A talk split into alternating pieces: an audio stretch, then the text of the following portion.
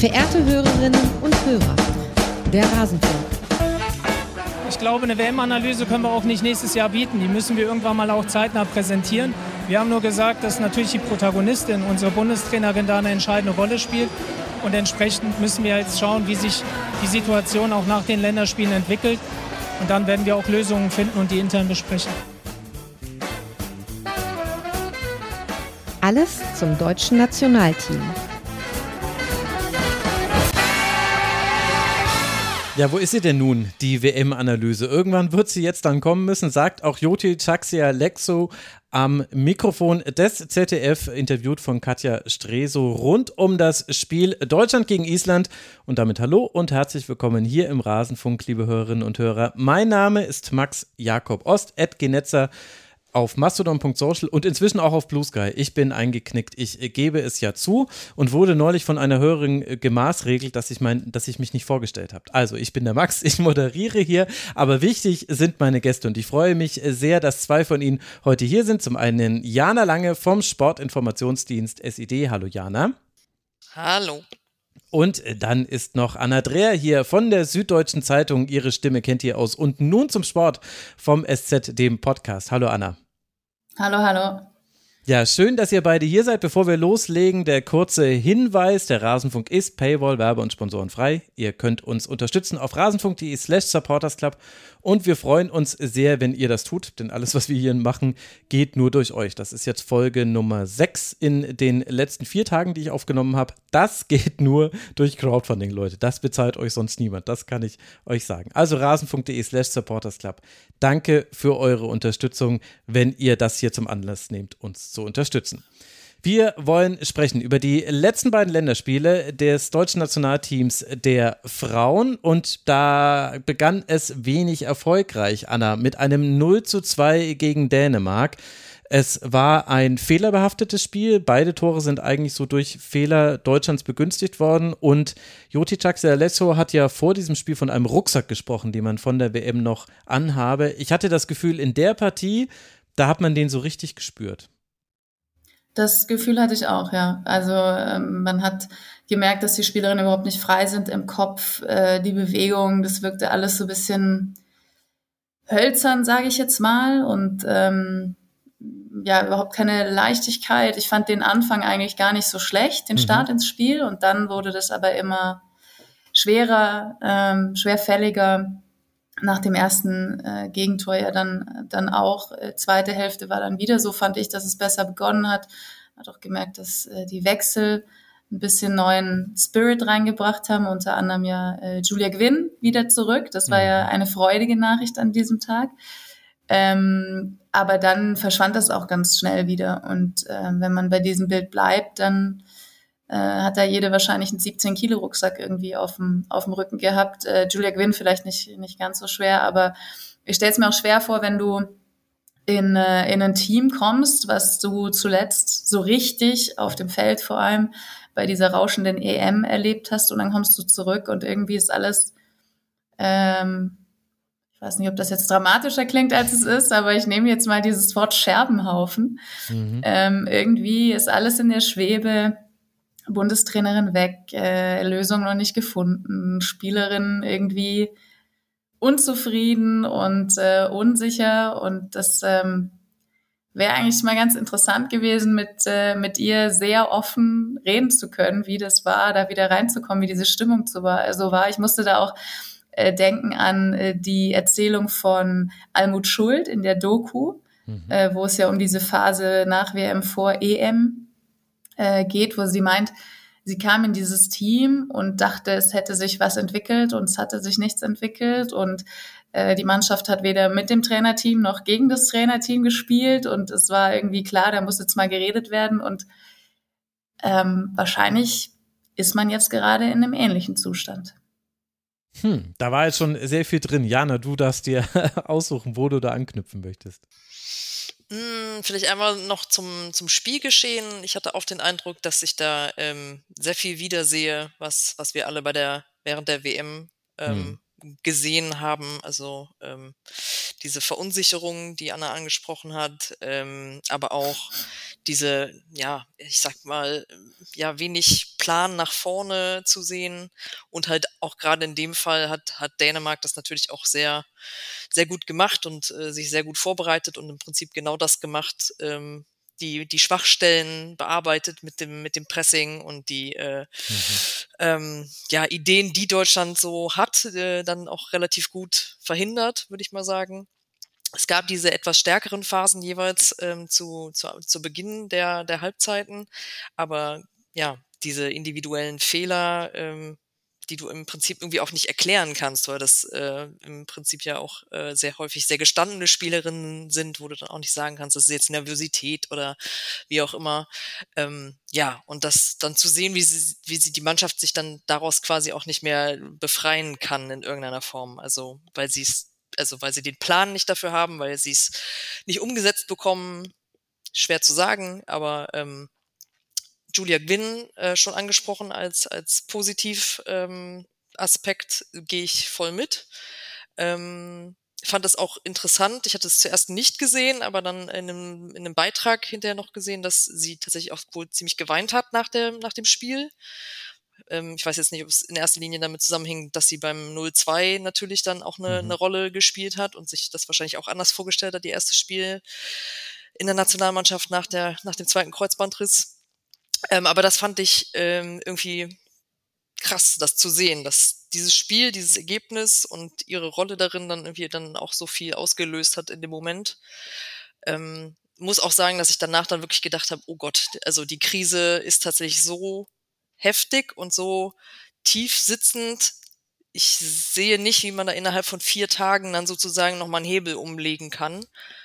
Ähm, was natürlich mit Blick auf die Olympia-Qualifikation, wofür diese Nations League natürlich jetzt in erster Linie da ist, ähm, ja, dann ziemlich schlecht wäre oder die, die Perspektive wirkte sehr, sehr, sehr ähm, verfahren so in mhm. dem, direkt nach dem Spiel. Ich fand vor allem nach dem äh, ersten Gegentor, das, äh, ich weiß nicht, ob ich es richtig erinnere, aber ich meine, dass so quasi heraus lesen haben zu können, dieses, oh mein Gott, jetzt geht es schon wieder ja. weiter, ja. so, also, dass du richtig merkst, ähm, und das erste Tor, das war natürlich genial gemacht von Pernille Harder, aber Marina Hegering hätte, glaube ich, rankommen können. Felicitas Rauch hätte auch anders verteidigen können. Und dann war irgendwie so, zu mir schwappte so aus dem Bildschirm rüber, so dieses, mein Gott, jetzt, geht es schon wieder genau los. so weiter und so. Und ja, ja, ich meine, ich fand das, äh, also das 1 zu 0, das fand ich interessant. Ich meine, das 2 äh, zu 0, das war ein klarer Fehler, nicht nur von Gwyn, der passt zu ihr, war schon auch nicht gut, aber das, das passiert und dann hat man da auch noch Pech, dass äh, Froms den Ball zwar pariert, aber so, dass er direkt wieder zu Wongska zurückkommt und die ihr zweites Tor macht. Aber beim 1 zu 0 oder 0 zu 1 fand ich so interessant, das begann ja damit, dass Sidney Lohmann Lust hatte, hoch zu pressen. Und sie haben eigentlich schon versucht hochzupressen in dem Spiel, aber Dänemark hat sich da wahnsinnig leicht durchkombinieren können, auch oft durchs Zentrum. Also das Pressing hat leider nicht funktioniert. Aber man hat gesehen, also sie hatten schon einen Plan, auch gegen den Ball. Sie standen schmaler gegen den Ball und eben dieses hohe Pressing. Und dann gab es diese Situation, und da läuft nämlich Sidney Lohmann auf Christensen, also auf die Torhüterin durch. Mhm. Und die chippt dann aber halt einfach über Lohmann drüber und, äh, und die anderen sind nicht so richtig nachgerückt. Und das war quasi die ganze Entstehung. Danach war es auch sehr gut gemacht von äh, Pernille Harder. Und, äh, und, und in letzter Konsequenz ist dann das, was man sich merkt, das Zweikampfverhalten von Felicitas Rauch also erst Marina Hegering, die sich, die ausrutscht oder irgendwie den Ball verpasst und dann Rauch, die eigentlich mit der ersten, mit dem ersten Kontakt könnte sie einfach das Ding auf die Tribüne zimmern. Aber sie macht es nicht, wird weggedrückt, so relativ einfach. Und da, da dachte ich auch, meine Güte, das ist halt einfach so vom Abwehrverhalten auch einfach nicht gut und so total ungewohnt. Aber das Interessante finde ich, dass es eben eigentlich mit einer Uneinigkeit losging. Und das war nämlich auch der Eindruck, den ich dann nach diesem 0 zu 1 hatte. Also jetzt nicht äh, also das war jetzt nur beispielhaft, dass es Sidney Lohmann war, aber nach dem 0 zu 1 bis zur Halbzeit gab es keine einzige Aktion mehr im Angriffsdrittel. Das, es war einfach, dieses Spiel wurde quasi runtergespielt bis zur Hälfte und in der Halbzeit dann wurde dann ja ein bisschen gewechselt und zur zweiten Hälfte ging es dann besser. Aber ich und, glaube eben wegen ja. dieser Verunsicherung. Ja. Ich glaube wirklich, dass mhm. das reingerutscht ist und dann war dieser Anfangsdrive einfach komplett weg. Ja, das kann sein. Also es war auf jeden Fall sehr ähnlich zur WM. Den Eindruck hatte ich auch. Und gleichzeitig hat man ja auch in der zweiten Hälfte dann dennoch ja Chancen gehabt. Also wieder Sidney Lohmann vergibt ja die große Chance aufs 1 zu 1. Auch Alex Popp hat später nochmal eine gute Chance aufs 1 zu 1 und dann aufs 1 zu 2 ja später auch. Und da habe ich mir aber auch wieder gedacht, Jana, da also das war wieder sehr wie bei der WM, sehr viele Flanken von beiden Flügeln. Und äh, dann habe ich mich wieder zurückerinnert, warum mich das bei der WM so gestört hat. Es war zum einen eben, weil es unheimlich ausrechenbar war. Alle wussten, was passiert. Aber das Zweite ist, dass du aus einer Flanke ein Kopfballtor machst, da muss wirklich alles passen. Der, der, geringste Fehler im Timing oder in der Flanke, die zu hoch oder zu klein ist, ja, dann geht der Ball halt einfach zwei Meter drüber oder vorbei. Und das hast du in dem Spiel halt auch wieder gesehen. Die Art und Weise der Chancen, klar, wenn Julia Gwynn diesen Volley-Schuss mit links da unter die Latte nagelt, sagen wir, was für ein Comeback, aber das macht halt nicht mal Julia Gwynn in einem von 20 Versuchen. Ja, das ist halt das Ding, ne? Also man, man kann ihn das, konnte ihn das Bemühen sozusagen ansehen und ähm, auch, dass sie offensichtlich einen, einen Auftrag mitbekommen hatten ähm, oder mehrere Aufträge ähm, in der Halbzeitpause. Nur das ist dann wieder dieses, ja, wenn man so will, diese Präzision oder diese Abstimmungsprobleme, wie du das beim äh, Pressing äh, angesprochen hast in der ersten Halbzeit, da fehlt halt immer irgendwas. In, oder in diesem Spiel fehlte halt immer irgendwas. Und das ist dann auch wirklich dann symptomatisch, wenn man dann diesen Kopfball von, von Alex Popp irgendwie sieht, wo man denkt, ja gut, der war, war nicht einfach, aber in einem anderen Spiel macht sie den oder bringt den zumindest besser aufs Tor, sagen wir mal so. Mhm. Also das ähm, das war ja dann irgendwie auch so, sie schlägt dann die Hände vors Gesicht und das war, das passte einfach so komplett in diesen. Das war das Bild, was wir schon so oft jetzt gesehen haben. Ja, ne? genau. Aber das ist natürlich dann auch, weiß ich nicht. Also ich glaube, das ist dann auch auf dem Platz. Irgendwann fühlt sich das wahrscheinlich dann tatsächlich auch einfach wirklich so an, dass du machen kannst, was du willst und ähm, ja, was in anderen Spielen sozusagen flutschte, das flutscht halt in dem Spiel wieder so gar nicht. Äh, und dann sind wir wieder quasi bei den gleichen Symptomen wie, wie während der WM, wenn man so will wir waren ja, glaube ich, alle drei bei der Pressekonferenz zugeschaltet äh, vor diesem Spiel, also die allererste Pressekonferenz der Länderspielmaßnahme. Da hat Britta Carlsson, Anna, gesagt, dass man schon einige Dinge jetzt verändert habe. Im taktischen Bereich seien ein paar Abläufe verändert worden und man habe auch so ein paar Dinge verändert, die den Ablauf an dem Spieltag selber betreffen, eben in Rücksprache mit der Mannschaft. Logischerweise wollte sie nicht genau sagen, was das ist. Hast du Dinge erkennen können, die anders waren? Ich glaube, da ging es jetzt, äh, was sie meinte, wahrscheinlich vor allem wirklich um diese Match-Vorbereitung, Match-Vorlauf. Ähm, würde mich auch sehr interessieren, was konkret das ist. Äh, es hieß ja auch, dass man so einen gewissen Rückblick auf die WM gemacht hat, aber eben speziell mit Fokus auf Dänemark und auf solche Kleinigkeiten, die man schon ändern kann, ohne dass man jetzt diese umfassenden tiefgreifenden WM-Analyse, auf die wir auch alle warten, ähm, vorausgreift, was ja nicht geht, aus den bekannten Gründen, dass Gespräche noch nicht ähm, geführt wurden oder noch nicht übereinander gelegt wurden. Ähm, aber ich vermute, dass es schon auch mit so Punkten zu tun hat, die gerüchteweise bekannt sind, also sowas wie die Kommunikation. Könnte ich mir vorstellen, dass Britta Carson, ähm, wenn das denn stimmt, was alles so äh, wabert, dass, ähm, dass sie da jetzt schon ein so klarer, pragmatischer Kopf ist, der dann einfach sagt, okay, wenn das jetzt ähm, unabhängig davon, was sie davon hält, äh, wenn, wenn das jetzt was ist, was uns hilft, was uns weiterbringt und was diese Olympia-Qualifikation nicht in Gefahr bringt, dass das was ist, was sie vielleicht verändert hat. Also ich mutmaße hier, wie gesagt, nur, aber dass man vielleicht ein, zwei Telefonate mehr führt, als man sonst womöglich, Gerüchte halber, ähm, gemacht hätte. Ähm, ich fand es interessant, das war jetzt allerdings beim zweiten Spiel, dass äh, Michael Urbanski am Seitenrand mit äh, ganz vielen DIN A4-Blättern hantiert hat, als es bei den Einwechselspielerinnen ging. Und das wiederum dachte ich, war das jetzt auch irgendwie eine, eine erste Schlussfolgerung aus dieser kurzen WM-Analyse? Und wenn ja, was für eine? Also das hat man ja irgendwie schon sehr lange nicht mehr gesehen. Zurück der hatte Papier. ja wirklich irgendwie 20 Blätter vor sich, wo er dann irgendwie noch suchen musste. Ich weiß gerade gar nicht mehr, welche Spielerin da aufs Feld kam. Aber äh, das hat sich mir sehr eingeprägt, weil ich so dachte, das habe ich wirklich jetzt schon lange nicht mehr gesehen. Also, das war bei Lea Schüller, kann das sein? Ich glaube, da, da stand irgendwie Lea sein. Schüller in der, in der Nähe. Als ich das, ich habe das auch gesehen im, im Stadion. Fand das auch bemerkenswert. Hatte ich jetzt so auch schon länger nicht gesehen. Das sah auch irgendwie witzig aus, weil er auch so gesucht hat. Genau, er hat irgendeine Seite gesucht und ja. fand die nicht. Und dann am Ende kniete er auch noch auf so auf dem Boden und hatte auch noch mal was gesucht. Das ist mir sehr aufgefallen. Aber was das jetzt konkret dann was wir daraus jetzt wiederum für Rückschlüsse ziehen können, da bin ich auch noch ein bisschen ratlos. Aber ähm, ansonsten, ich müsste jetzt nochmal überlegen, aber es gäbe jetzt nichts, wo ich konkret sagen würde, okay, da hat man ganz klar gesehen, oder ich weiß nicht, vielleicht ist Jana noch was aufgefallen, wo man direkt sagen könnte. Also äh, was jetzt so Abläufe ähm, angeht, ist natürlich schwierig, weil wir bei den meisten Sachen natürlich ähm, nicht, nicht dabei sind, was da ähm, quasi zum Beispiel an einem Spieltag, in welcher Reihenfolge wie gemacht wird oder wann hält man die ähm, Vorbesprechungen, wann macht man die Gegnervorstellung und so weiter. Das sind ja alles Sachen, da gibt's ja, da gibt's ja tausend Schrauben, an, drehen, an denen man drehen kann, wenn man möchte.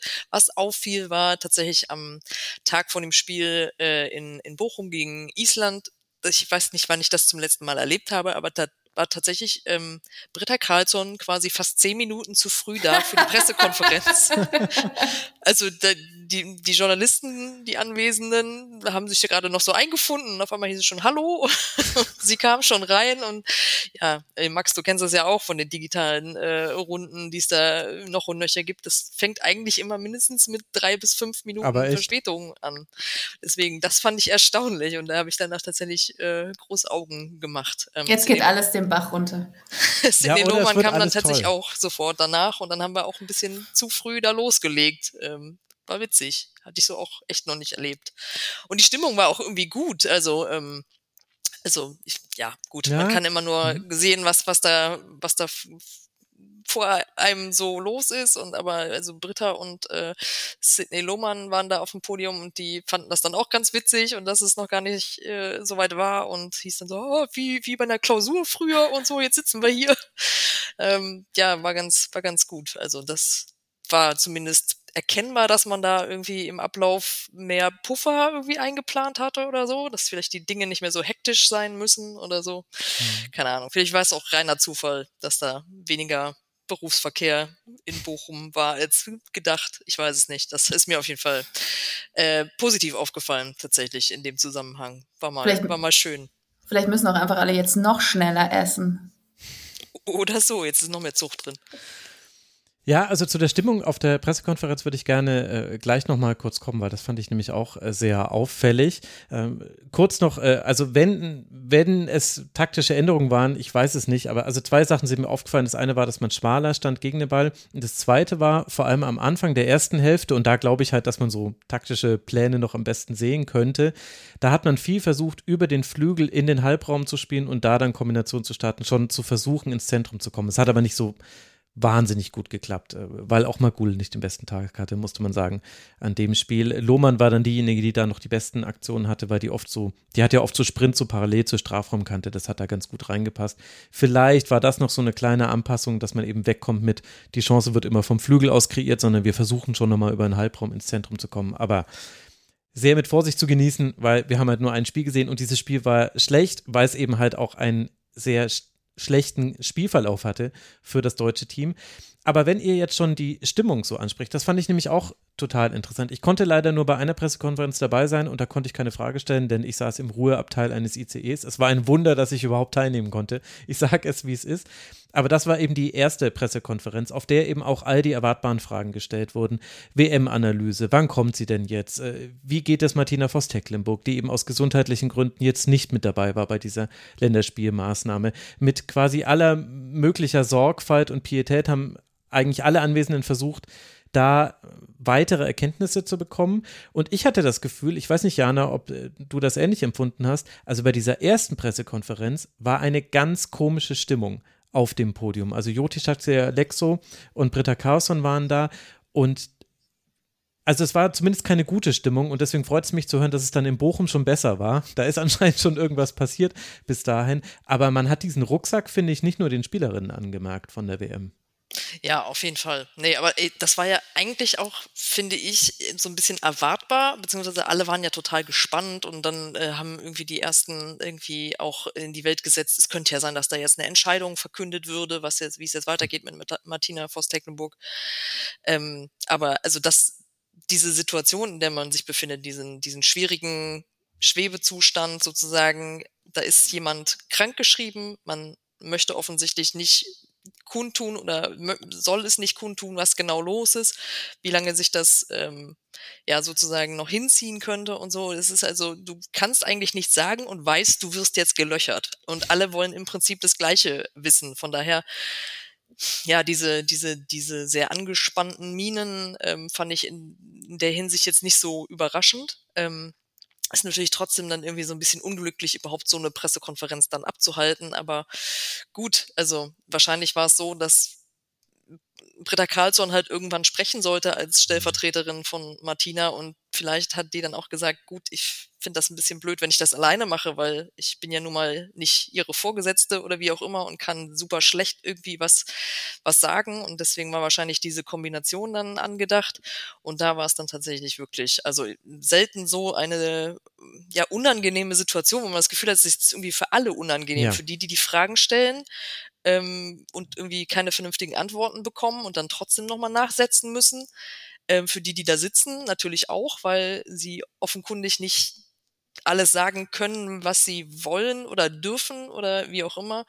Ähm, super, super komisch und halt auch aus journalistischer Sicht kann ich echt sagen zu dieser ganzen Situation, ich finde, das ist wirklich irgendwie so ein Worst-Case-Szenario, weil es wird halt nur gemauert. Du kommst halt irgendwie nicht weiter und ähm, deswegen äh, geht das ja automatisch in so eine Spekulationsebene rein und dann immer sagt der eine das und der andere hört das und so und das ist halt irgendwie, finde ich, solange du weißt, du kriegst aus erster Hand vielleicht ganz lange nichts, finde ich diesen Zustand einfach sehr unangenehm, weil du kannst es eigentlich nicht richtig beleuchten.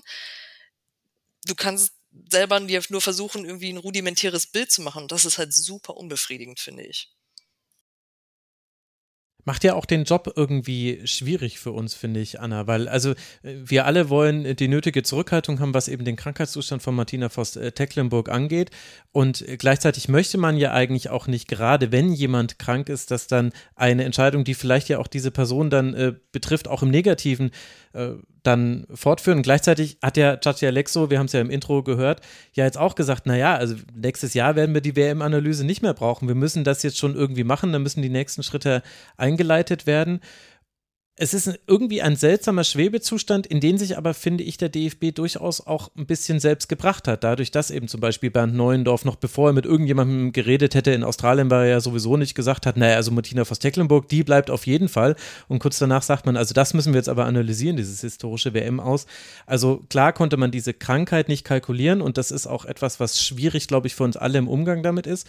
Aber diese Zwickmühle, in, diese, in die man steckt, ein Stück weit hat sich der DFB da auch reinmanövriert, oder?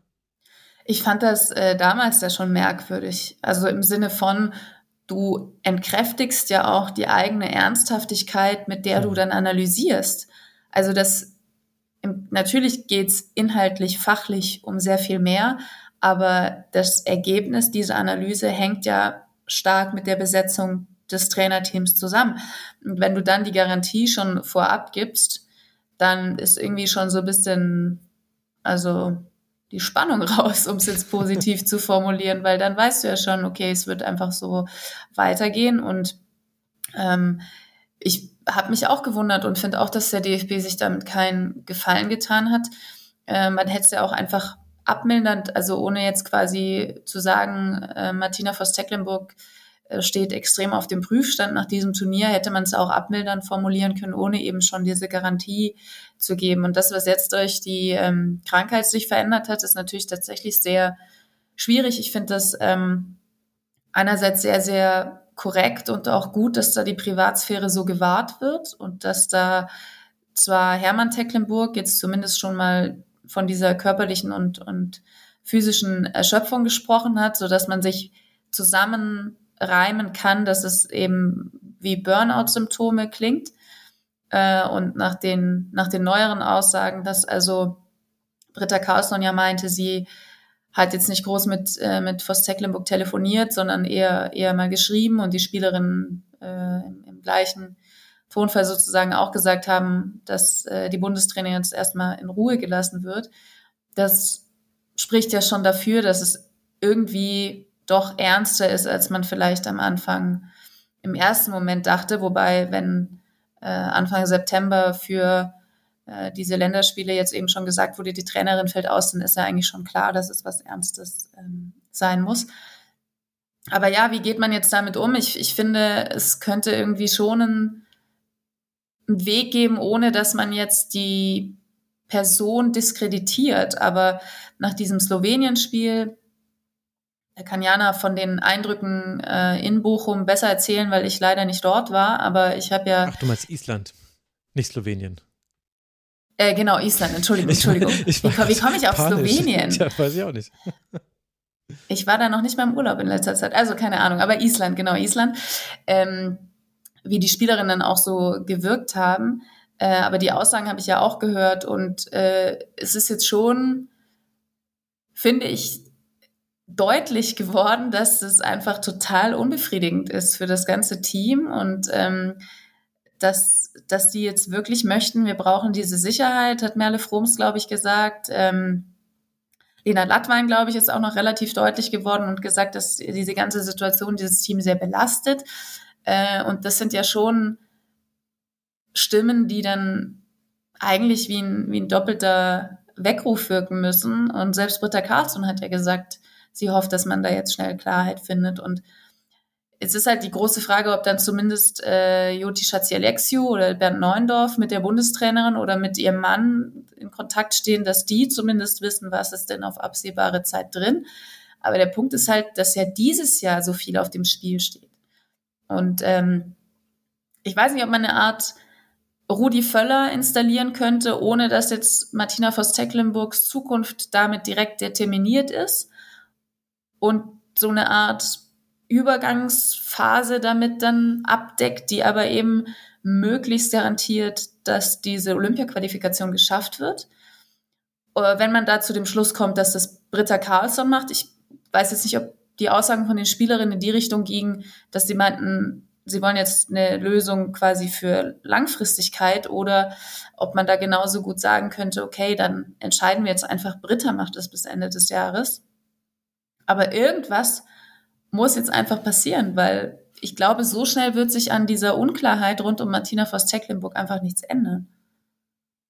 Es kommt ja auch noch dazu, äh, habe ich eben vergessen bei dieser PK, was ja auch noch äh, unangenehm dazu kommt, dass äh, Joti Schatzi Alexio ja sozusagen auch nicht weiß, wie es für ihn weitergeht. Ne? Da ja. sitzen also quasi zwei auf dem Podium. Britta Carlsson hat ja auch selber noch nach dem Bochum-Spiel angedeutet, dass es sein, dass sie ja selber nicht weiß, was die WM-Analyse für sie selbst bedeutet. Ähm, und äh, ja, Joti Schatzialexo, seinen, seinen eigentlichen Job, den er jetzt macht als sportlicher Leiter Nationalteams, den gibt's ja in dem Sinne wahrscheinlich dann nicht mehr, weil du dann zwei Sportdirektoren hast. Ähm, für die Männer und für den, für den Frauenbereich. Ähm, von daher das, das kam ja auch noch erschwerend hinzu. Also das ist ja noch so ein Fragezeichen. Das hat jetzt mit, vielleicht mit der Mannschaft selber nicht so viel zu tun und beeinflusst die Mannschaft vielleicht äh, nicht so extrem, aber es ist führt, führt zu dieser Gesamtsituation, dass das sich anfühlt wie eine, wie eine Großbaustelle äh, im Moment. Und ähm, ich weiß nicht, ob das so im Sinne der Spielerin ist, so wie ich das wahrgenommen habe, wenn man jetzt versucht, irgendwie sozusagen ein Pflaster drauf zu kleben und zu sagen, wir müssen jetzt kurzfristig gucken, dass wir diese Olympia-Qualifikation ähm, bewältigt bekommen. Hängt vielleicht auch damit zusammen, wen man sich jetzt sozusagen gegebenenfalls ausgucken würde, wer den Job machen könnte und ähm, ob der für eine Zwischen, der die für die Zwischenlösung zu haben wäre oder ob es dann ähm, ja nach nach der WM-Analyse ähm, ich stelle es mir wirklich ehrlicherweise jetzt persönliche Meinung schwierig vor, dass man den Status quo mit Martina sozusagen irgendwie noch ähm, weiterführen kann. Also auch wenn man mhm. jetzt eine Zeit überbrücken würde, ich kann mir das schwer vorstellen, nach dem, was jetzt wie sich das jetzt dargestellt hat, wie es ihr wahrscheinlich ähm, jetzt auch geht. Und ich, da fehlt mir jetzt im Moment so ein bisschen die Fantasie nach dem, was ich gesehen habe. Von daher sehe ich das eher unwahrscheinlich, dass man da sozusagen versucht, jetzt so eine, so eine, so eine Brücke zu bauen und dann zu gucken, wie man weitermacht. Aber ähm, ich glaube, im Sinne der Spielerinnen auch wäre es, wenn man jetzt ernsthaft sich hinsetzt und guckt, wo wollen wir hin? Wir, es gibt ja auch diese, diesen Sportdirektorenposten zu besetzen. Da ist die Frage, was mache ich zuerst? Mache ich erst das eine und dann kann diese Person mit Expertise sozusagen ähm, die, die äh, weiteren sportlichen Fragen klären.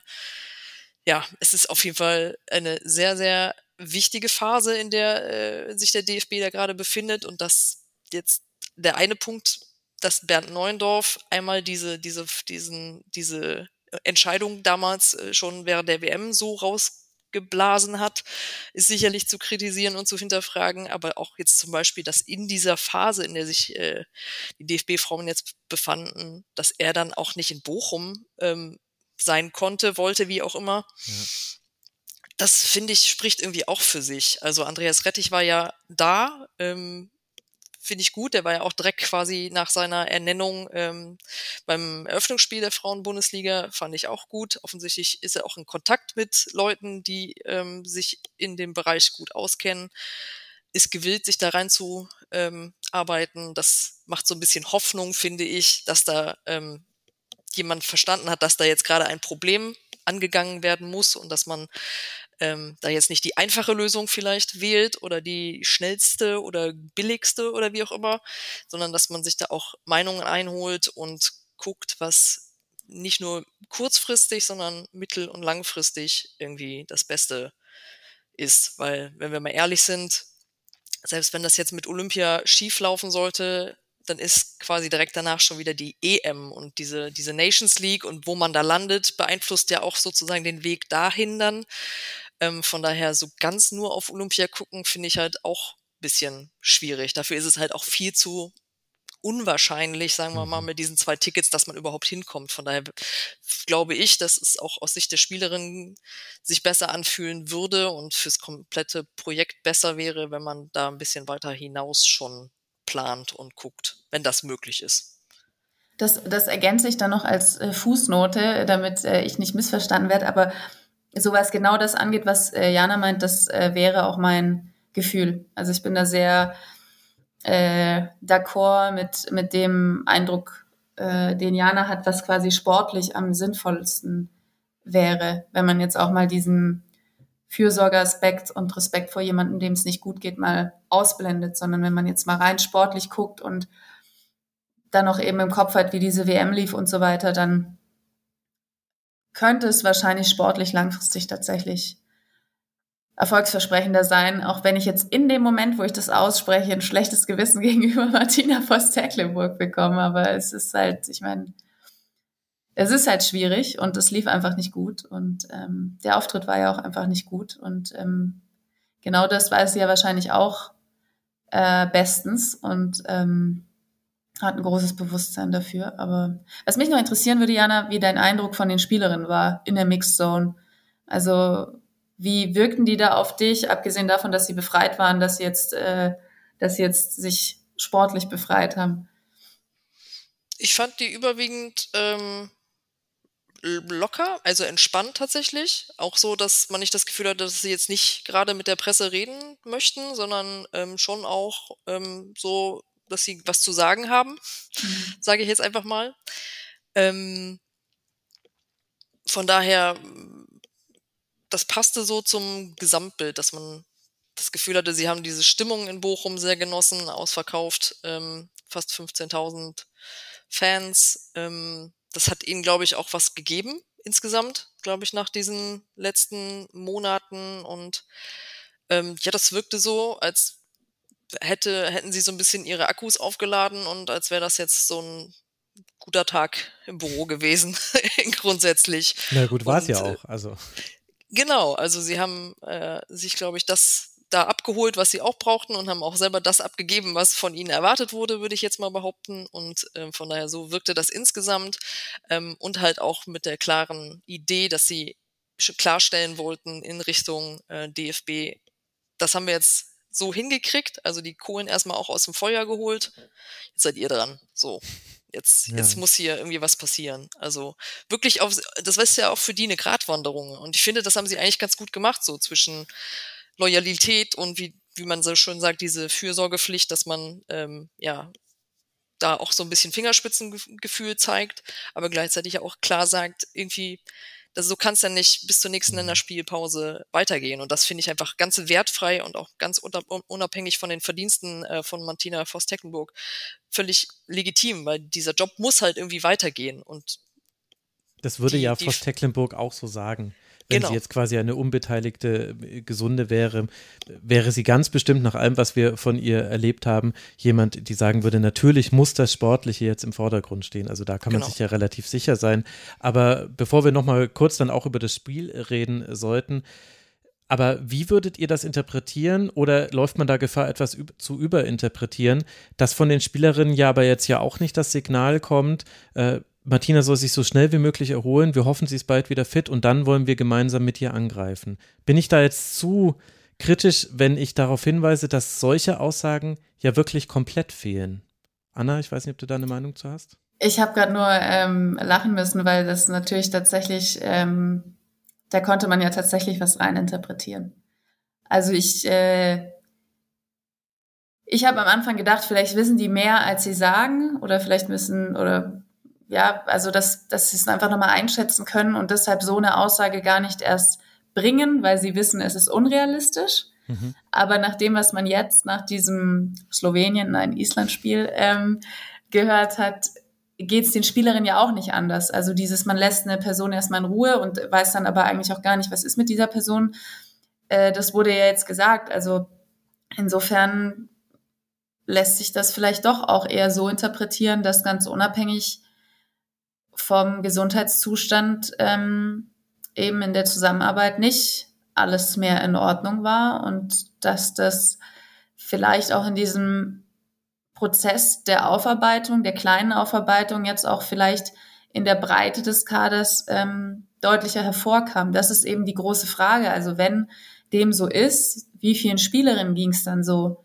Sind das zwei, drei, vier oder sind das acht bis 10 in einem 23er Kader oder das ist eben unklar. Aber dass dieses klare Bekenntnis nicht kam, ähm, mit eben diesem Wissen, dass es nicht so ist, dass die Spielerinnen unbedingt mehr äh, Informationen haben als wir, lässt für mich die, die gleiche Schlussfolgerung zu in gewisser, in gewisser Weise. Weil dann musst du ja nicht mehr vor, von Vorsicht sprechen, von einer Aussage, die mh, nicht trägt, sondern dann ist es vielleicht tatsächlich eher ein äh, Meinungsbild, was sich da ausdrückt. Und irgendwas muss ja passiert sein zwischen Bernd Neuendorf äh, stellt quasi sofort klar, nein, nein, äh, Martina Voss-Tecklenburg wird mit der Mannschaft das aufarbeiten und äh, man wird einen Weg finden zum jetzigen Zeitpunkt ähm, und den Äußerungen, das ist ja das, was öffentlich kundgetan äh, ist, ähm, dass man sozusagen Erkenntnisse gesammelt hat in dieser WM-Analyse und dass man diese jetzt noch abgleichen will mit dem, was Martina ähm, mhm. sozusagen dazu zu sagen hat und wie sie diese Dinge sieht. Also da scheint ja noch irgendwie was zu sein, was man gegeneinander, übereinander, wie auch immer, legen möchte, um daraus dann sozusagen die finalen Erkenntnisse oder Konsequenzen, wie auch immer, zu ziehen. Und da dieser, also irgendwas muss ja dazwischen passiert sein, dass man sagt, das ist unglaublich wichtig, dass wir das machen und erst dann können wir sozusagen sind wir handlungsfähig. Also, und das mhm. alleine lässt ja schon die Folge zu, dass irgendwas dazwischen passiert sein muss. Wahrscheinlich in Rücksprache auch mit der Mannschaft, wo man dann sagt, das und das war aus unserer Sicht so und dass dann vielleicht da ein Umdenken quasi mhm. mit stattgefunden hat, zumindest, ähm, oder sich mehr Fragen aufgebaut haben, ähm, als im ersten Impuls ähm, von Bernd Neuendorf. Von daher, so würde ich das auch interpretieren, wie die Spielerinnen sich jetzt im Moment äh, versuchen zu äußern. Ich glaube, da können wir uns mal etwas anhören, was äh, Joti Tatja Alexo im Gespräch mit Katja Streso vor diesem Spiel gesagt hat gegen Island. Das war im ZDF. Wir hören am Anfang noch äh, die Frage von Katja Streso, denn die ist wichtig zu hören. Achtet einfach mal drauf, liebe Hörerinnen und Hörer. Und ihr zwei ja sowieso, ihr kennt ja die Aussage bestimmt auch schon was Joti Alexo sagt und was er nicht sagt und was er auch nicht bestreitet. Es ist, glaube ich, kein Geheimnis mehr, dass das Verhältnis zwischen dem Trainerstab, auch zwischen Martina Voss-Tecklenburg und den Spielerinnen äh, kein gutes mehr war. Man hört äh, von auf Distanz gehen, man, es fiel auch das Wort eines Misstrauensvotums. Ähm, welche, welche Fehler sind da Umständen gemacht worden? Äh, was ist da versäumt worden? Vielleicht auch sogar von Ihnen als sportlichen Leiter?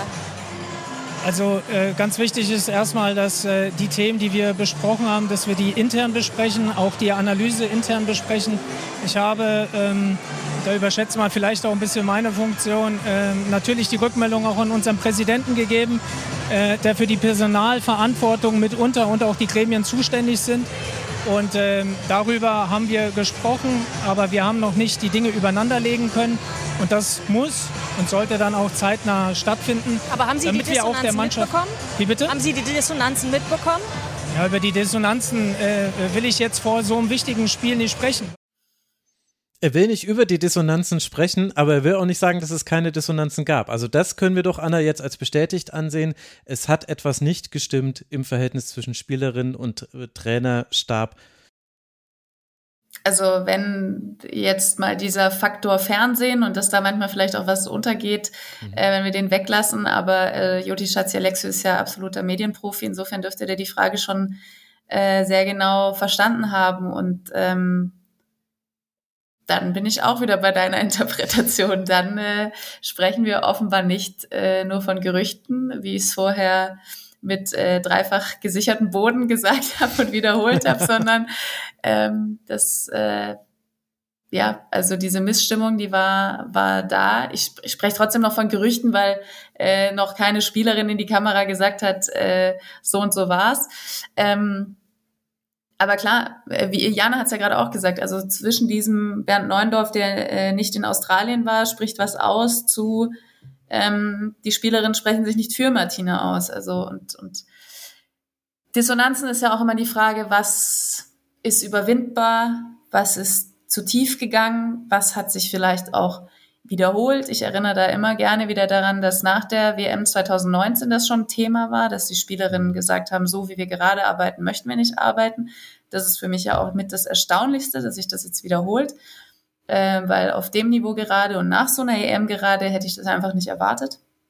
Und ähm, nach dem, was wir bisher wissen, was bisher so gesagt wird, äh, ob offen oder hinter vorgehaltener Hand, scheint es jetzt aber so tief zu sein, dass ähm, wir wieder darauf zurückkommen können, was Jana vorhin gesagt hat. Also, dass es im Sinne der Mannschaft wäre, wenn da eine, ein sportlich neuer Impuls kommt, der langfristig gedacht ist, weil eben 2025 auch die EM wieder ansteht. Also es ist schon erstaunlich, wie diese ganze Kommunikation läuft. Gleichzeitig muss ich aber auch sagen, es ist auch eine undankbare Situation. Also wenn ich mir eben diese Gesamtkonstellation angucke, und da muss man jetzt auch mal kurz den Männerfußball mit reinnehmen und vielleicht auch die Klammer machen, na, bei den Männern ging es ja jetzt ganz schnell. Wobei EM im eigenen Land und so weiter. Jetzt wollen wir es mal nicht gegeneinander aufwiegen, aber wenn man sich einfach mal anguckt, was der DFB zu tun hat, er will diese neue Führungsriege aufbauen mit eben einer übergeordneten Person und den drei DirektorInnen darunter. Plus, wir suchen zwei oder na, wir suchen einen Nationaltrainer auf jeden Fall. Entschuldigung, jetzt habe ich gerade äh, Martina Voss-Tecklenburg schon aus dem Amt geredet. Soweit ist es ja nicht, aber eventuell muss man da zumindest über eine Zwischenlösung, muss man ja offensichtlich nachdenken. Also so war das jetzt quasi gemeint. Alles weitere, ich habe keine exklusiven Informationen. Ich wüsste da jetzt auch nicht, also auf dem Papier hätte ich gesagt, Jana, die Reihenfolge müsste eigentlich sein, erst Sportdirektor oder Sportdirektorin oder Direktor heißt es ja einfach nur für den Bereich äh, Frauennationalteam holen, dann gemeinsam die Analyse vervollständigen und dann muss derjenige oder diejenige dann eine Entscheidung treffen, die dann eventuell auch das Bundestrainerinnenamt betrifft. Das wäre jetzt so, hätte ich gesagt, die logische Reihenfolge oder siehst du es ein bisschen anders? Nö, also ich würde auch, das wäre so der klassische Weg, dass auch hinterher keiner ähm, oder die Person X, äh, die diese Sportdirektorenstelle äh, ähm, einnehmen würde, nicht hinterher sagen kann, ich wollte Person XY nicht als äh, Bundestrainer, Zwischenlösung, wie auch immer. Ähm, das wäre der klassische Weg. Ich weiß halt nicht, ob das vom Zeitstrahl und von der, von der Tatsache, dass halt, wie gesagt, in einem Monat schon die nächste, das nächste Länderspielfenster ansteht, ob das so realistisch ist. Ähm, hm. Ich finde es super knifflig gerade, muss ich ganz ehrlich sagen, weil ähm, ich glaube, es springt auch keine Lösung einen so richtig an. Ähm, gut, ich stecke nicht drin. Ich weiß nicht, mit wem der DFB schon gesprochen hat. Wir wissen alle nur, dass Andreas Rettich jetzt noch nicht so mega lange in seinem Amt ist. Also der kann jetzt, hat jetzt wahrscheinlich nicht so einen riesen Vorsprung an. Hier ist die Kandidaten, Kandidatinnenliste und äh, los geht's.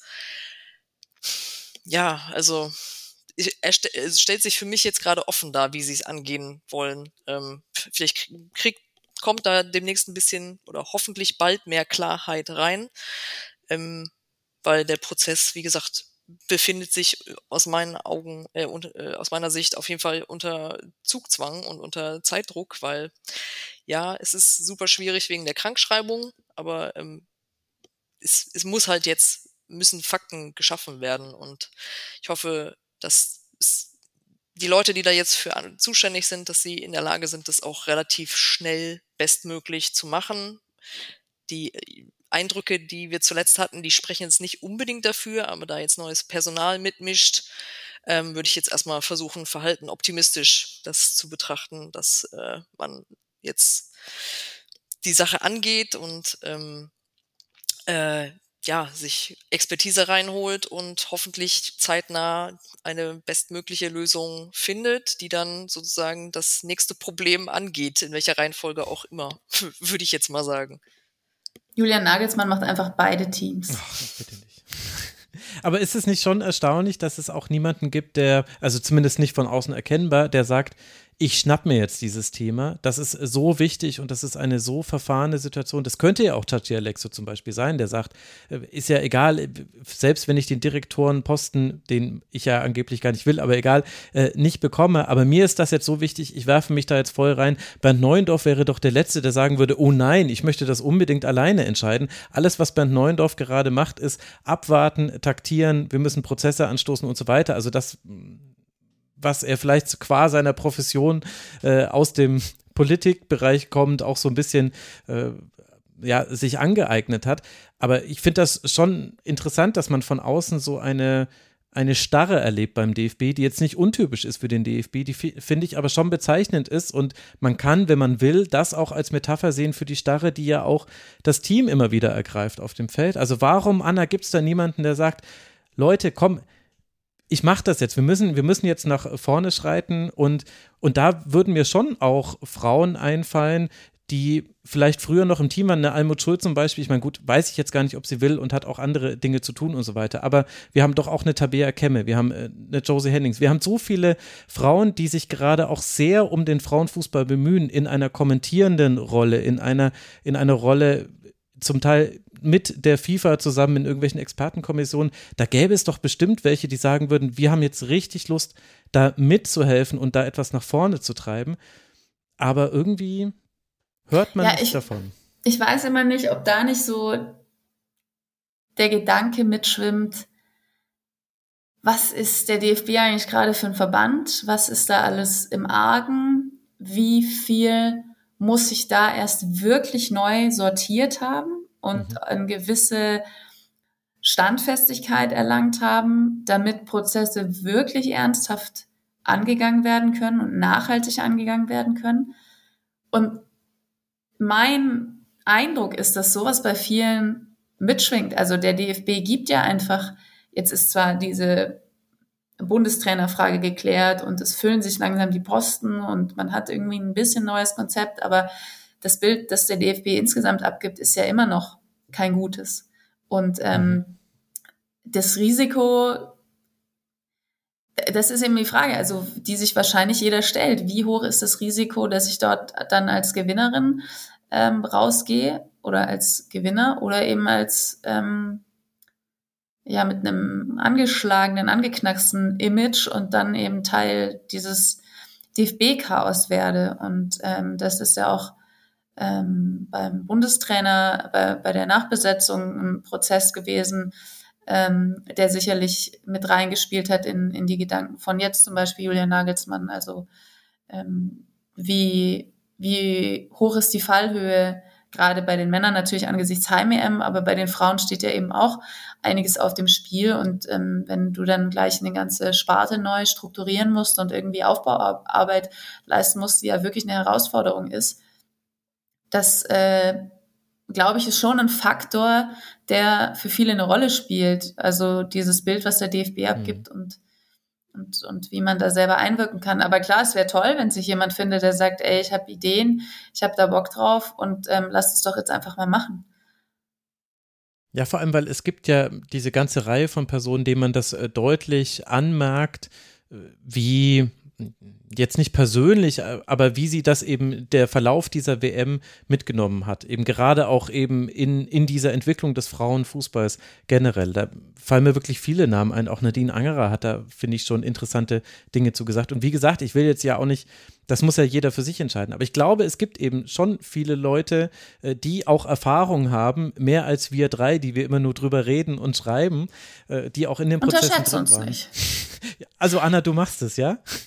Ja, das war nämlich der Punkt, auf den ich gerade noch sagen würde, als du jetzt ähm, das gesagt hast, äh, wie viele es gibt, die sich, die, die das irgendwie berührt hat oder die ähm, sich da kritisch zu äußern. Ähm, ich würde auch nicht unterschätzen, dass es immer noch einen sehr großen Unterschied ausmacht, ob du ähm, das von der Beobachterposition bewertest und kritisierst und da vielleicht Vorschläge machst.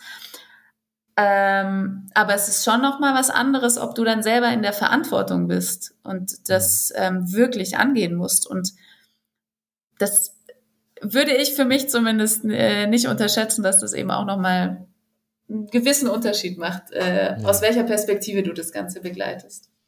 Also bei der Vorstellung von Andreas Rettich hatte ich das so interpretiert oder verstanden, ähm, weil da hatte der Kollege Frank Hellmann ja quasi auch die Frage gestellt, wie das jetzt da weitergeht. Ähm, und da klang es für mich so, als wäre die Aufgabe von Andreas Rettich, dass es gäbe Bewerbungen um diesen Sportdirektoren, Direktorinnenposten ähm, und das jetzt zu sondieren und das zu klären, das sei jetzt schon eine seiner ersten Aufgaben, die er zu erledigen hat. Also es gibt, es haben sich offensichtlich Leute beworben und äh, es gibt Interesse an diesem Posten und da wollen sich Menschen einbringen. Und ähm, der Name Almut Schuld gefällt mir gut in dem Zusammenhang. Ähm, jetzt hat sie ja nun kürzlich nochmal klargestellt im äh, Gespräch mit dem NDR, dass sie doch eigentlich ganz gerne noch Fußball spielen wollen würde, noch ein zweites Comeback ähm, versuchen will. Das würde dem natürlich jetzt äh, entgegensprechen, dass sie eine dieser Kandidatinnen sein könnte.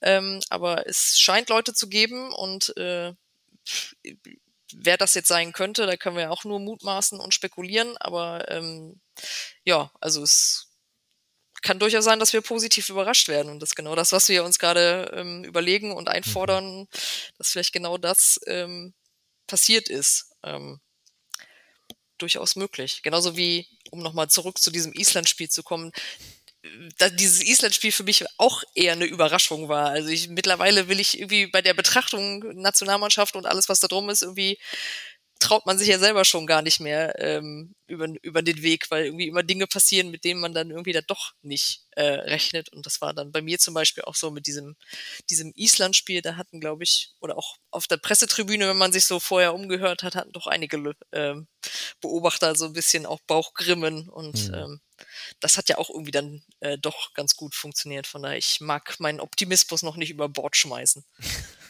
Ja, aber dann lass doch noch kurz über dieses Spiel sprechen, weil das ist ja durchaus relevant. Ich habe mir danach mehrmals gedacht, ich hätte gerne diese Spiele in umgedrehter Reihenfolge gesehen. Erst gegen Island und dann gegen Dänemark. Das hätte mich sehr interessiert, was das mit dem Team gemacht hat, weil mein Eindruck war, Anna. Also nicht mit den umgekehrten Ergebnissen, sondern nur die Spielreihenfolge. Nee, nee, die Spiele umgedreht. Weil Island einfach von der ganzen, ganzen Herangehensweise, Island hat kein hohes Pressing gemacht. Island stand die ganze Zeit in der eigenen Hälfte. Am Ende hatte Island null Schüsse. Nicht Torschüsse, sondern einfach null Schüsse.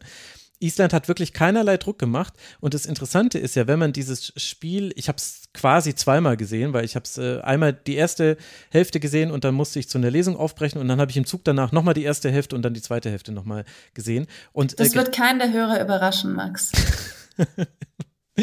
Ja, ja, stimmt. Aber was ich, äh, deswegen wusste ich quasi schon, wie es ausgeht und dann habe ich die erste Hälfte quasi äh, ein zweites Mal gesehen und nochmal mit anderen Augen. Und wenn man darauf achtet, dann sieht man, also vor diesem wirklich tollen 1 zu 0 von Clara Bü in der 19. Minute, es gibt nur zwei Offensivaktionen. Eine davon ist von der Isländerin aufs eigene Tor.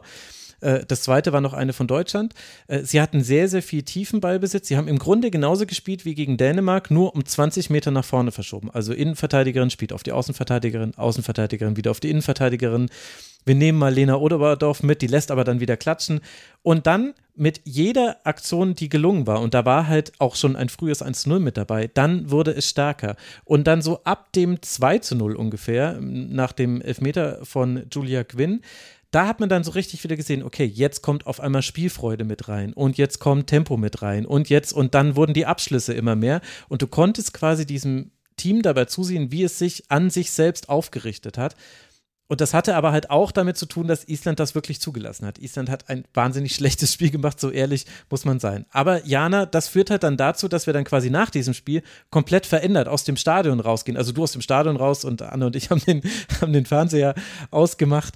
Aber also dieser Stimmungsumschwung, den hat sich dann Deutschland selbst so ein bisschen herbeigespielt.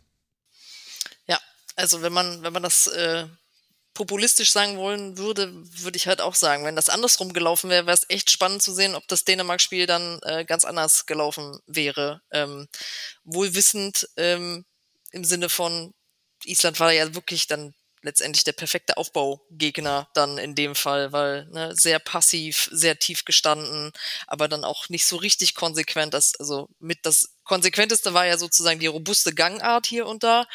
Mhm. Ähm, und ja, diese, diese Räume, die sich dann letztendlich da ähm, aufgetan haben oder die sie sich erspielt haben, äh, die, die Deutschen, ähm, das war schon ideal, würde ich jetzt mal sagen, ne? mit der Kulisse und so, dass man genau da, dass so, so ein Spiel braucht, um sich so ein Stück weit wieder selber zu finden und äh, so zu befreien und ähm, ja, also ich, man darf es, glaube ich, wirklich nicht in, überinterpretieren, aber es, gleichzeitig ist es halt, so wie Julia Gwynn es auch hinterher sagte, irgendwie hat es gezeigt, dass noch Leben in der Bude ist, so, ne? Also, dass diese Mannschaft. Was ja total dramatische Worte sind eigentlich, ne? Also, wenn man den Satz mal nimmt, ich habe den, als ich den gelesen habe, dachte ich so, oder gehört habe, war ich so, ja. wow, also was, eine, was ist in der Mannschaft los, wenn dieser Satz kommt? Ja, also schon. Also das meinte sie vielleicht mehr so in Richtung, man ist so gehemmt und blockiert. Also jetzt nicht so, dass sie tatsächlich tot sind und äh, da nicht mehr viel geht, sondern wirklich, dass irgendwie sich jeder mit so mit sich selber beschäftigt äh, und mit seinen Gedanken und äh, der Negativität, dass dann halt irgendwie alles blockiert, sondern dass halt äh, ja sozusagen für mich sind das halt zwei Gesichter, wenn man mal ehrlich ist. Du hast dieses eine äh, relativ interessante und äh, ja auch ja, emotionale, positive Gesicht und dann hast du dieses versteinerte, blockierte Angsthasen, viele Querpässe, Rückpässe und wenig äh, pass gut zueinander passende Entscheidungen.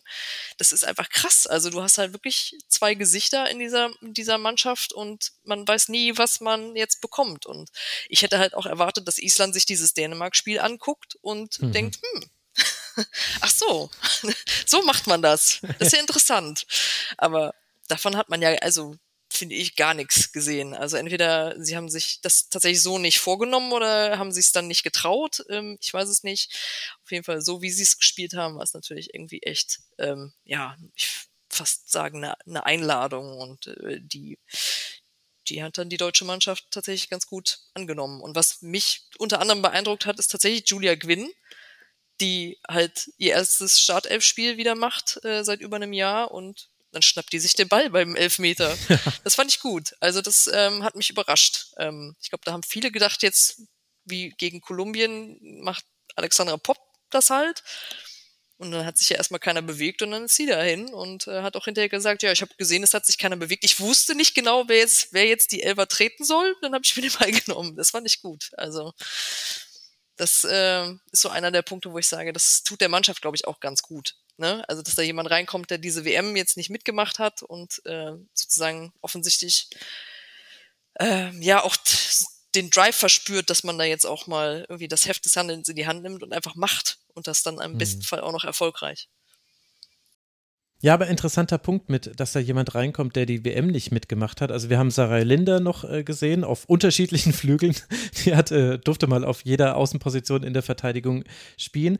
Aber Anna, wäre das vielleicht noch was gewesen, was du dir gewünscht hättest, dass noch ein bisschen mehr probiert wird, weil es war jetzt ja dann doch sich relativ ähnlich zum WM-Team und man kann es in beide Richtungen interpretieren. Man kann sagen, naja, gerade die haben jetzt gezeigt, dass sie es doch können. So hat ja auch Julia Gwynn sich danach äh, geäußert, also quasi stellvertretend fürs Team. Äh, man könnte aber auch sagen, naja, also wenn du jetzt nicht nach so einer WM mal anderen eine Chance gibst, und da könnte man jetzt natürlich wie immer über Laura Freigang zum Beispiel diskutieren, aber man kann sie auch zum Beispiel nur als Symbol nehmen für ja eine Reihe von Spielerinnen, die sich ja dann vielleicht auch denken könnte, ja, also wenn ich nicht mal jetzt zum Zug komme, wann denn eigentlich dann? Ja, aber es steht halt auch sehr viel auf dem Spiel und mhm. ähm, ja. ich überlege gerade, ich habe da jetzt noch keine äh, fixe These, aber es gibt ja zwei Blickwinkel. Entweder, so wie du es beschrieben hast, man, man braucht irgendwie zwar Spielerinnen, die vielleicht auch bei der WM dabei waren, aber die nicht so viel Anteil daran hatten, wie es gelaufen ist, also vielleicht ein bisschen unbelasteter wären. Ähm, oder die Sichtweise zu sagen, ich setze auf die Spielerinnen, die zumindest schon mal garantiert irgendwie halbwegs eingespielt sind und die sich auch aus dem Verein gut kennen und die sich von dem Turnier gut kennen und die jetzt wie ähm, eine Alex Popp, eine Lena Oberdorf ähm, einfach auch eine gewisse Ausstrahlung haben fürs eigene Team und für den Gegner. Äh, deswegen, ja, ich, ich bin da, ich bin da unentschlossen. Ich, ich drücke mich jetzt vor einer, vor einer definitiven Antwort. Aber ich finde allein schon bei Julia Gwynn, bei Sidney Lohmann, finde ich auch ganz toll, äh, hat man gemerkt, dass, dass da eben diese, dass da tatsächlich dann diese frische ähm, was bewirkt hat. Also mhm. Sidney Lohmann war ja auch im besten Sinne hypermotiviert. Die ähm, ist ja ist ja total da gewesen, einfach sehr präsent und das hat dem Team natürlich auch äh, total gut getan. Ähm, eine Linda Dahlmann würde ich auch nicht vergessen, äh, die jetzt irgendwie nicht mit so einem Tusch zurückgekommen ist wie Julia Gwynn, aber die ja doch auch eine Verletzungsphase hinter sich hatte, die WM verpasst hat und ähm, und der mit ihrem, mit ihrer technischen Finesse schon auch eine wichtige ähm, Spielerin sein kann da im Mittelfeld oder eine Impulsgeberin auch. Und ähm, ja, Laura Freigang wird so zu unserem Sinnbild für diese Frage, wieso manche Spielerinnen äh, weniger Chancen bekommen als andere. Ich meine, das ist ja im Mannschaftssport immer das Thema, mal mehr, wenn weniger, aber ähm, Klar, ähm, ich glaube, bei ihr ist es am sinnbildlichsten. Äh, eine Nicole Agnomi sieht man ja eher mal. Ähm, jetzt Sarah Linda hat man gesehen. Linda Dahlmann, Julia Gwynn werden eingewechselt und, ähm, und Laura Freigang ist irgendwie. Zehn ist Minuten irgendwie hat sie gekriegt. Ja. In der 80. ist sie gekommen. Ist natürlich ist, schon sehr spät. Das ist schon sehr spät, ja. Also es gab die interessante Theorie im äh, Rasenfunk-Forum von einigen Hörerinnen, äh, die gesagt haben, vielleicht ist es das fehlende Kopfballspiel bei Laura Freigang, was verhindert, dass sie mehr Einsatzzeiten bekommt. Und tatsächlich, wenn man sich dann die Statistiken anguckt, merkt man, oh ja, da ist sie ja tatsächlich nicht gut. Da ist ganz Eintracht Frankfurt ehrlich gesagt nicht gut, wenn man sich die Statistiken anguckt. Und wenn man dann viel mit Flanken spielt, wir haben es ja oft genug wirklich thematisiert, dann könnte es natürlich wirklich ein Thema sein, dass äh, diejenige, die dann ja auch in den Strafraum nachrücken soll, nämlich eine 8 mhm. oder eine 10, da nicht gerade ihre Kernkompetenz hat. Auf der anderen Seite kannst du aber halt auch die gegen, gegen gedrehte Argumentation fahren, naja, wenn du zu abhängig von Flanken bist, dann bring doch jemand, der in jeder zentralen Position auch mal eine Idee haben kann. Also auch dieses Argument kann man wieder von jeder Seite sehen. Ich fand aber diesen Kopfball-Aspekt gar nicht so falsch, als ich so drüber nachgedacht habe. Ja, und ich muss sagen, es ist natürlich wirklich auch so eine systembedingte, knifflige Frage. Das mhm. haben wir ja schon mal erörtert, dass sie irgendwie ähm, ja auch in diesem System halt Schwierigkeiten findet, immer dann den perfekten Platz zu finden. Und so, wie es jetzt in diesem Island-Spiel gelaufen ist, dass ähm, sie dann quasi für, für Pop reinkam, nachdem Schüller schon reingekommen war, direkt nach der, nach der Pause. Ähm, so funktioniert es dann irgendwie, ne? Dass dann Schüller sozusagen die, diese Rolle ganz vorne einnehmen kann und sie dann dahinter sozusagen ähm, läuft. Aber klar, dann hat sie halt das Problem, dass sie sozusagen hinter Schüller und Pop erst reinkommen kann, weil das sind, die sind nun mal vor ihr in der, in der Hackordnung sozusagen. Und ähm, ich kann gut nachvollziehen, warum man jetzt in diesen beiden Spielen dosiert Dinge ausprobiert hat und dass man jetzt nicht gesagt hat, man möchte zu viel verändern oder man möchte zu viel ähm, ausprobieren. Ähm, das kann ich schon irgendwo nachvollziehen. Wie gesagt, also dass man Laura Freigang zum Beispiel hätte früher bringen können äh, in diesem Spiel, wo es ja relativ klar ähm, schon entschieden war zu dem Zeitpunkt, das äh, finde ich eigentlich unstrittig. Gut, ähm, Kapitänin runterzunehmen ist immer so eine Sache. Das ist wahrscheinlich auch nicht so, ist leichter gesagt als getan.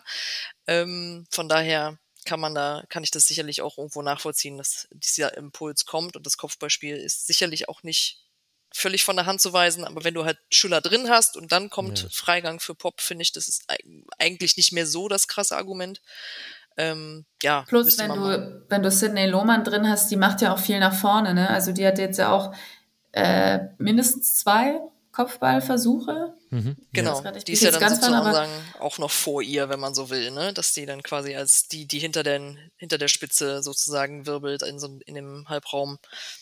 Ja, das ist, es ist nicht einfach für sie, das ist halt einfach sehr viel Qualität, die da vor ihr ähm, sich auftut, aber mich hat es trotzdem gefreut, als sie dann reingekommen ist, weil ich dachte, das passt jetzt irgendwie zu diesem Spiel und zu dieser, jeder soll hier irgendwie nochmal möglichst viel mitnehmen von der, von der guten Stimmung und so. Das fand ich irgendwie grundsätzlich erstmal erfreulich. Hm. Und, ich glaube, da haben ähm, sich alle gefreut. Das ist ja das Interessante, dass du siehst, äh, gerade weil das Stadion so voll war, und äh, weil auch die Stimmung so gut war, also und das muss man jetzt nicht nur irgendwie an Laolas festmachen, sondern du hast schon gesehen, bei den ersten, die erste Grätsche von Alex Popp, ich glaube in der zweiten Minute am rechten Flügel, wurde schon richtig hart bejubelt. Und dabei war die jetzt, also ja, sie hat den Ball damit geklärt und so, aber auch sie würde jetzt nicht sagen, oh, da habe ich aber jetzt was ganz Besonderes geleistet. Er hat einfach nur einen Ball weggegrätscht. Mehr war das nicht. Aber es war so dankbar. Also das Publikum war auch, wenn man irgendwelche Theorien vorher hatte, von wegen WM-Knick und oh je, ist jetzt die Euphorie vorbei. Nee, also das war nach wenigen wenigen Minuten klar, die ZuschauerInnen sind definitiv nicht das Problem. Die haben ihren Spaß, die gucken sich gerne dieses Team an. Es hilft natürlich, wenn dann Clara Bü mit 180 km/h das 1 zu 0 schießt. Aber auch vorher war die Stimmung schon gut. Und da, äh, und das hast du auch bei der Einwechslung von Laura Freigang eben gemerkt, dass das eine der lauteren Einwechslungen war tatsächlich. Und dann, ja, dann kann man sie als Symbol nehmen für so eine Diskussion. Ich würde sie wirklich gerne mal länger als zehn Minuten sehen, weil ist, sie ist keine zehn Minuten Einwechselspielerin. Das ist halt das, das äh, Bizarre, dass äh, eine Sidney Lohmann, die auch ganz tolle Spiele, also die war ja mit einer der besten jetzt in diesen beiden Länderspielen, aber die ist die viel bessere Einwechselspielerin, paradoxerweise, als Laura Freigang. Aber gut, das ist. Ja, da geht es jetzt vielleicht auch zu sehr ins Detail, genauso wie ein Hinweis noch, sollte irgendjemand nochmal dieses Spiel nochmal im Real Life gucken. Schaut euch an, in der zweiten Hälfte, das ist, das ist nämlich äh, der Widerspruch zu der These, dass Island äh, irgendwie nichts versucht hat, es zu machen. Island hat es einfach nur wahnsinnig schlecht ausgeführt. In der zweiten Hälfte laufen sie höher an, aber sie laufen in der Unterzahl an. Mit, einem, mit zwei Stürmerinnen laufen sie nur noch an. Vorher waren sie mit dreien irgendwie tief gestanden, da war es so ein 4-5-1. Und, äh, und dann haben sie die Außenspielerinnen eingerückt. Das heißt, sie stehen in einem Viereck und in der Mitte von diesem Viereck steht Lena Oberdorf. Und äh, liebe Zuhörerinnen und Zuhörer, wenn ihr euch irgendwie für Taktik interessiert, Vierecke sind mega einfach zu bespielen, weil du von allen Seiten reinspielen kannst und das hat halt Deutschland auch brutal gemacht. Und Lena Oberdorf, die hat dann immer wieder einfach nur verteilt und so, die hat sich da gar nicht mit aufgehalten. Mit Spielaufbau ist ja auch nicht unbedingt ihre, ihre Funktion. Aber das war auch einfach, also ich kann, ich habe Fragen an den isländischen Trainer. Es ist schade, dass ich nicht in, in Bochum war. Also ich habe mir das angeguckt und dachte mir, also das ergibt ja nicht mehr auf dem Papier Sinn, in Unterzahl anzulaufen. Also dann äh, war wirklich ein gebrauchter Tag. Naja. So ist das. Ich, wer keinen gebrauchten Tag hatte, wart ihr zwei, wie immer, in der Night Session, wie Anna es äh, be betitelt hat vor dieser Aufnahme. Ich danke euch beiden sehr, dass ihr euch die Zeit genommen habt. Und ich bin so gespannt, über was wir das nächste Mal sprechen können. Ich hoffe, dass das äh, bald wieder klappt und was dann passiert sein wird, weil ungewisser war es eigentlich selten, sowohl sportlich als auch alles andere, was wir beschrieben haben. Ich weiß nicht, Jano, ob du schon mal so eine spannende Zeit im deutschen Frauenfußball erlebt hast. So viele Parallelen kommen ja irgendwie zu dieser Steffi Jones ähm, ah, ja. Ära, wenn man so will. Also es ist irgendwie ganz anders, aber irgendwie so ein bisschen fühlt es sich dann doch ähnlich an, weil ja auch Island eine Rolle spielte damals Dänemark beim ähm, EM aus ja. 2017. Gott, ja. Das ist, das war jetzt ein bisschen bizarr so in, in der Hinsicht, aber dann ähm, war das ja auch mit Steffi Jones so ein bisschen äh, Schwebezustand, wie es mit ihr weitergeht und äh, dann kam ja auch sehr überraschend Horst Rubesch als Lösung äh, aufs da, Da haben wir es doch. Da, der Horst muss Ja, und was hat er aber richten. zuerst gemacht? Das fand ich interessant. Das war in der Alex Pop-Biografie zu lesen, die ja Mara Pfeiffer gemeinsam mit Alex Pop äh, geschrieben hat. Da beschreibt sie, dass Horst Rubisch als allererstes mit ihnen wieder Verschiebeverhalten gegen den Ball geübt hat. Und da sagt sie noch so sinngemäß, ich habe seitdem ich 14 bin nicht mehr Stangen angelaufen. Aber so hat Horst Rubisch das gemacht. Aber sie schreibt dann eben auch, das war genau das, was wir gebraucht haben. Auf einmal hatten wir wieder die Sicherheit, jede wusste, was sie tun muss. Das war vorher verschwunden. Und dann war er auch ein super Typ und so. Und deswegen haben wir auch alle dann äh, gut miteinander gespielt. Und da dachte ich mir aber, ja, spannend, dass es halt wirklich auch bei Nationalspielerinnen, die ja wirklich alles können in ihrem Sport, trotzdem manchmal anscheinend auch darum geht, ja, also komm, wir machen das jetzt nochmal mit dem, wie man verschiebt. Äh, und wir, das sind jetzt eure zehn Stangen und die lauft ihr jetzt einfach an. Wir tun einfach so, als hätte diese Stange den Ball und spielt ihn darüber. Fand ich sehr Aber weil es halt immer eine Kopfsache ist. Ne? Also das ist ja äh, am Ende natürlich, was unterscheidet einen sehr, sehr guten Sportler von einem sehr guten, von einem guten, von einem Amateursportler und so weiter, ist halt am Ende die Mentalität. Und selbst wenn du auf dieser sehr, sehr guten Ebene bist, dann hast du halt auch mal Phasen, wo die angeknackst ist. Und dann braucht es am Ende tatsächlich einfach die simplen äh, Dinge, um, um da wieder zu, zu Stärke und zur Routine zu kommen. Aber ich fand es ich fand's auch faszinierend damals. Ich erinnere mich auch noch gut daran. Ja, das war wie, als hätte da jemand den Reset-Knopf mhm. gedrückt. Und ich erinnere mich, glaube ich, sogar auch noch an so eine Trainingseinheit, wo man relativ viel zugucken durfte und wir standen da alle und haben gedacht, okay, okay, okay. Aber es hat halt funktioniert und das war, also es gibt, glaube ich, auch keine Nationalspielerin, die das damals miterlebt hat, die da irgendwie auch nur ein, ein Müh Schlechtes zu sagen. Mhm. Also im Gegenteil, also alle, alle schwärmen da ja noch rückblickend von und das ist halt auch wirklich, ja, wie das, was man ihnen wünscht, dass sie wieder an so einen Punkt kommen, wo man, wo sie wissen, wo es, wo lang gehen soll und ähm, ja, wo sozusagen jetzt auch nochmal vielleicht jemand so einen Impuls bringt, der dann den, den Schritt nach vorne bedeutet auf dass sie jetzt immer zehn Minuten zu früh zur Pressekonferenz kommen und äh, sehr, sehr gute Laune dabei haben. Das ist ja auch schon interessant, dass das ja schon vor dem Island-Ergebnis so war. Also wir, die wir ja immer alles am Sportlichen bemessen, äh, auch vorher kann schon was passiert sein in diesem Team. Äh, Anna, ich danke dir, dass du äh, mit dabei warst hier im Rasenfunk. Danke für deine Zeit. Sehr gerne und äh, ich bin auch schon sehr gespannt auf unsere nächste Folge. Ja, Ebenso. Und jetzt weiß ich gar nicht, Jan, ob ich mich schon von dir verabschiedet habe. Ich glaube nicht, weil ich einfach wieder eine Frage angefangen habe. Keine Ahnung, was da los ist. Ich kann nicht aufhören, mit euch zu sprechen. Das ist das Problem. Jana Lange vom Sportinformationsdienst. Vielen Dank, dass du mit dabei warst. Immer gerne. Vielen Dank für die Einladung. Und euch, lieben Hörerinnen und Hörern, danke ich für eure Aufmerksamkeit. Das hier war Folge Nummer 180 in unserem Nationalteams-Feed. Und es sind sehr, sehr viele andere Folgen erschienen. Auf rasen.de könnt ihr alle davon finden. Da gibt es auch Newsletter, den kann man abonnieren. Da wird man über jede Folge benachrichtigt. Und natürlich könnt ihr uns auch in der Podcast-App eures Vertrauens abonnieren und gerne auch bewerten, wenn ihr mögt. Am liebsten natürlich positiv. In diesem Sinne, danke für eure Aufmerksamkeit. Bleibt gesund. Bis bald. Ciao.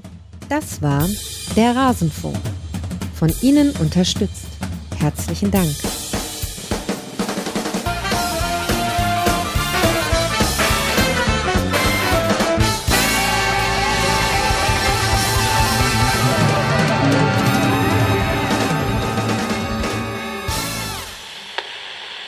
Bei anderen sprießen die Gehälter, bei uns nur der Rasen.